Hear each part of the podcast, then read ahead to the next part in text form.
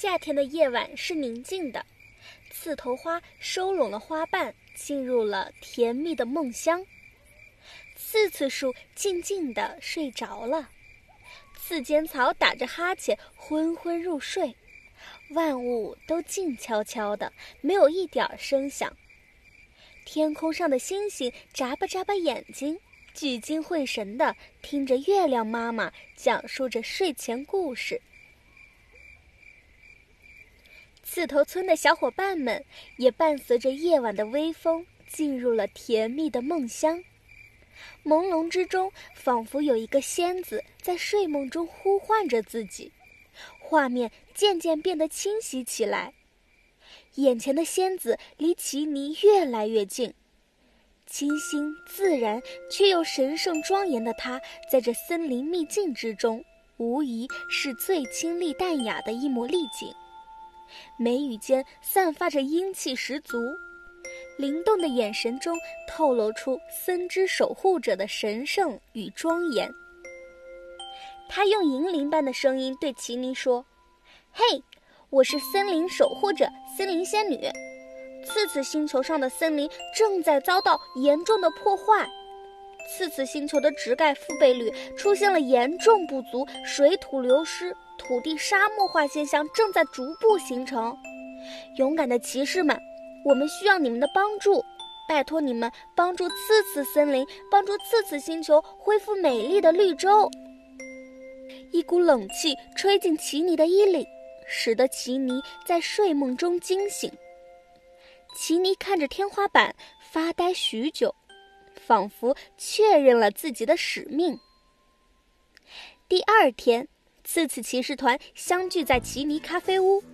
奇尼向大家说起了昨晚的梦境，没想到其他的成员也在昨晚做了同样的梦。成员们互相看着彼此，默默地做了一个决定。接着，大家就来到了仙小道爷爷的家，跟他说明了事情的缘由。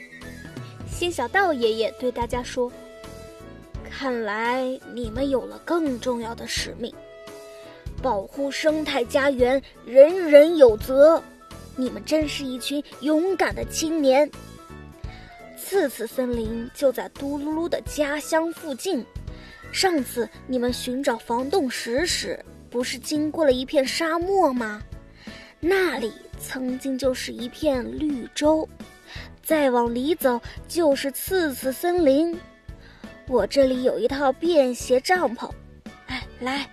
你们拿好，注意安全。听完仙小道爷爷的嘱咐后，次次骑士团动身前往次次森林。远远望去，只有几棵有点枯萎的大树，像年迈的老兵一样爱岗敬业，站在那儿一动不动，守护着这片即将干涸的土地。众人继续往森林深处探索，准备先寻找搭帐篷的营地。走着走着，森林中有一个小门吸引了大家的注意。吉尼一行谨慎地从小门走了过去，里面竟然是一个粉红色的森林世界，粉红色的树木，粉红色的土地。一刹那，甚至觉得连这里的空气都是粉红色的了。大家环顾四周，奇尼发现了不远处有一个小清泉。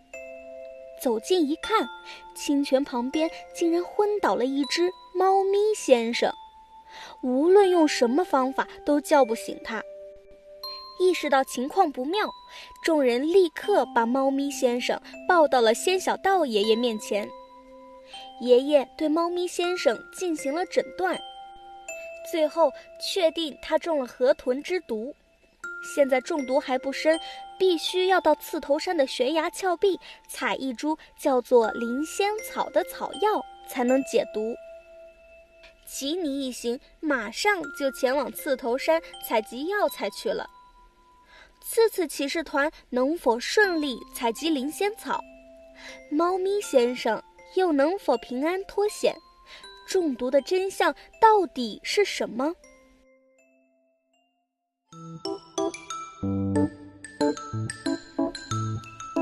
请收听下一集猫先生的心愿。